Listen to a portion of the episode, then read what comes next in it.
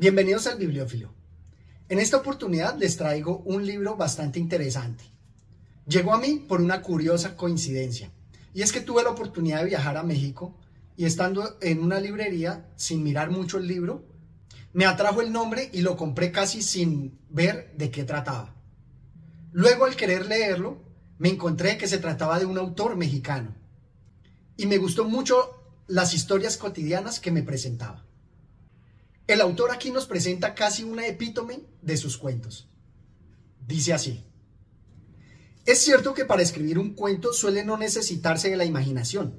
Se ve correr la vida, se sorprende una escena, un rasgo, se toman de aquí y de ahí los elementos reales y palpitantes que ofrecen los seres y las cosas que pasan y ya se tiene lo esencial.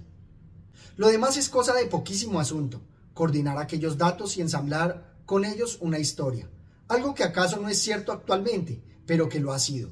Algo que tal vez en aquel instante no existe, pero que es posible y ha existido sin duda. Hacer que cada uno de los personajes viva, respire, ande, que la sangre corra por sus venas, que por último haga exclamar a todos los que lo vean en las páginas del libro, pero si yo conozco a esta gente. De esta manera logró envolverme las historias que me presentaba el autor mexicano. Y es que aquí también recuerdo las reflexiones que hacía sobre el poder de la literatura, en la realidad, no necesariamente histórica que nos presentan los personajes, así como lo veíamos en Taqueray, con Barry Lyndon, o en las reflexiones sobre los libros que nos presentaba Iván Bunin en Cuando la vida empieza.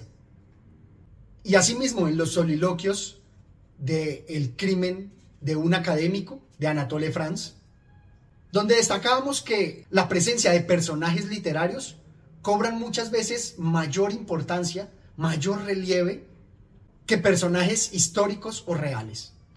Acá el autor lo presenta de forma similar en el cuento Las Casas, una reflexión muy similar. Se trata de la colección de cuentos reunidos aquí de Amado Nervo con la novia de Corinto.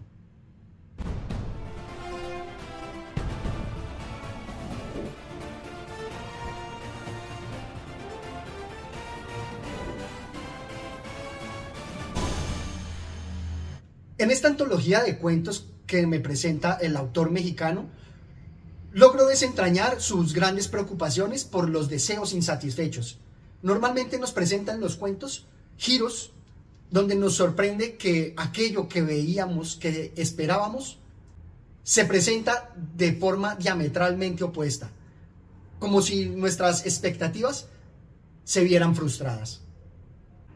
Y esto me invita a una reflexión muy particular y es si los antologistas reúnen de forma intencionada los cuentos que hablan sobre unos temas o si las grandes preocupaciones de los autores, a pesar de las elecciones, logran mostrar sus grandes preocupaciones. Si su obra está constantemente permeada por estas sus preocupaciones y se traslucen a pesar de las discriminaciones que hace un antologista es algo que nos invita a reflexionar profundamente sobre los autores y sobre la reunión de antologías. Esta colección de cuentos también me pareció muy envolvente por las referencias que se me crearon con otras obras que hemos leído anteriormente. Por ejemplo, tenemos con Paul Hayes y con Karen Blixen con el cuento del clavel, o también una lejana referencia o tal vez una inspiración de Gabo en El ángel caído, por la afinidad de los temas de un ángel que nos visita. O también las grandes preocupaciones que tiene Borges con respecto al tiempo, con respecto a lo inconsciente, y asimismo en la creación de un cuento, donde nos relata de varios cuentos que están allí inmersos. Por eso es que quiero compartir con ustedes aquí un pasaje donde muestra la preocupación del tiempo, pero también unas frases bastante profundas y certeras, como acá. Aprendí que el tiempo no es más que uno de tantos subjetivismos como el espacio, que el latido del universo continuará ineterno. Aprendí, en fin, que no es el tiempo el que pasa, sino nosotros los que pasamos. De una forma muy temprana vemos aquí esas reflexiones filosóficas donde también se une con la literatura. Es posible que Borges se haya inspirado en este maravilloso escritor al extraer de la vida cotidiana esas preocupaciones metafísicas. Asimismo, quiero destacar otras evocaciones que se me presentan. Por ejemplo, ¿cómo no encontrar aquí a tía Tula? Nos cuenta de una historia de unas hermanas y cómo el carácter de cada una de ellas la va perfilando. Pero no solamente esa afinidad en la historia, sino también en la construcción, como acá. Esto que refiero pasó hace muchos años. Raquel se casó con Carlos y hoy es una venerable abuela. Lía, después de haber sido una verdadera madre para los hijos de Raquel, por los cuales se sacrificó siempre, era una segunda abuela para sus nietos, por quienes también empezaba a sacrificarse. En el video donde hablé de tía Tula, encontrarán que aquí están los elementos primordiales para la construcción de esa leyenda, para la construcción de esa historia familiar que se perdura en el tiempo. Aquí tenemos como a la tía Tula, a Lía. Y también tenemos en cómo la familia se arraiga, en cómo las costumbres se vuelven ritos y ceremoniales que recuerdan los antepasados. Y es que me gustan todas estas referencias que se crean entre obras. Tal vez sean lejanas, tal vez sean creadas por mi propio afán de encontrar esas equivalencias, de encontrar esas relaciones. Pero todo ese ejercicio de relacionar las obras hace que se enriquezcan las lecturas, hace que se enriquezca el mapa mental que tenemos y se ensanche nuestra cultura. Como por ejemplo aquí, hablando de Lazarillo, no dejo de disfrutar aquí la reflexión que hacía en ese video. Nos dice así. Las vidas llenas de sol y de alegría me inspiran el furtivo y curioso interés que experimento por un pajarillo locuelo. Las miro, oigo su cascabeleo y paso. Preciso es que detrás de una vida adivine yo el calvario de una tristeza, de un abandono, de una angustia, para que vaya hacia ella lleno de un lirismo insensato. Aquí se encuentra esa equivalencia en la reflexión que hacíamos de la historia, el testimonio de autoayuda, de superación que nos presentaba Lazarillo.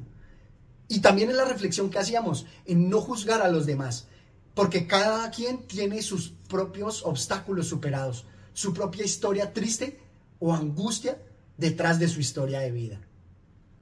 O también quisiera destacar, por la evidente afinidad de temas con los héroes, las reflexiones que hacíamos en La Roja Insignia del Valor de Crane, o en las reflexiones de Hemingway sobre la valentía, o de Miguel Delibes en Madera de Héroe donde hacíamos una muy específica reflexión, donde destacábamos el valor social del heroísmo, el valor social de la valentía, en cómo se destaca su importancia para el resultado social y colectivo, más que para la realidad individual del héroe. Y es que en este cuento se presenta con total claridad ese dilema que planteábamos, en que no importa los motivos interiores, sino el resultado social. En el cuento El héroe lo verán de forma muy clara trazada la reflexión sobre la valentía y sobre el heroísmo. El héroe había muerto de esa carta, desde antes que lo mataran las balas alemanas. El propio día que la recibió, alistóse como voluntario, pidiendo insistentemente que lo enviasen a la línea de fuego. Quería caer sirviendo a la tierra francesa, hospitalaria y bella. El oficial, a quien entregaron la carta después de leerla él solo, la rompió en muchos pedazos. Es un papel sin importancia, dijo. Y es que al leer este cuento encontrarán que esa carta es de vital importancia, porque lo convirtió en héroe, pero no precisamente por los motivos que esperaríamos en un héroe. Pero aquí como lo propone en su reflexión, tal vez esa carta no tiene importancia, porque el resultado visible, final, de las acciones de este héroe fueron la valentía. Y fueron dignas de emular y de apreciar. Muchas veces sucede así. Y por eso planteábamos el valor social de la valentía más que la inspiración de los motivos internos de cada héroe. Qué gran afinidad se me creó con las obras que les menciono. Dentro de las innumerables reflexiones que nos propone en cada cuento, que son muy concisos, pero aún así evocadores, no quiero dejar de destacar uno que me pareció muy importante, y es que la reflexión o el espacio de pensamiento es en realidad un lujo que no todo mundo tiene, como acá. Cuando se bracea en plena borrasca, no es el momento de recordar la vieja barca lírica que al son de flautas y violines nos llevaba por el canal apacible, sombrado de álamos, hacia la escalinata de mármol. Qué poderosa expresión esta que nos muestra. Y es que, de verdad, la reflexión, la lectura en sí misma es un lujo. Porque muchas veces si estamos obligados a ganar nuestro pan sin un momento de alivio, sin un momento de pausa, pues no vamos a tener ni las energías ni el tiempo suficiente para detenernos a reflexionar, a pensar o a meditar. Se me presenta por eso allí con toda su fuerza el que la reflexión y el pensamiento son un lujo, y que así como los antiguos descansaban sobre la esclavitud, tal vez nosotros en la modernidad descansamos en ese privilegio sobre los hombros de todos los trabajadores, proletarios y explotados seres que trabajan día a día sin descanso para que otros gocemos de los privilegios de la posición económica. En esta colección de cuentos encontrarán además muchas historias más que los entretendrán.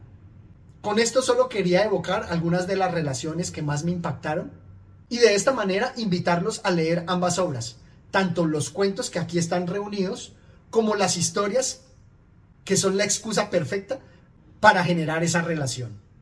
Esto es todo cuanto tenía por compartir. Los invito a que lean esta maravillosa obra y me dejen sus comentarios. Hasta una próxima oportunidad. Gracias.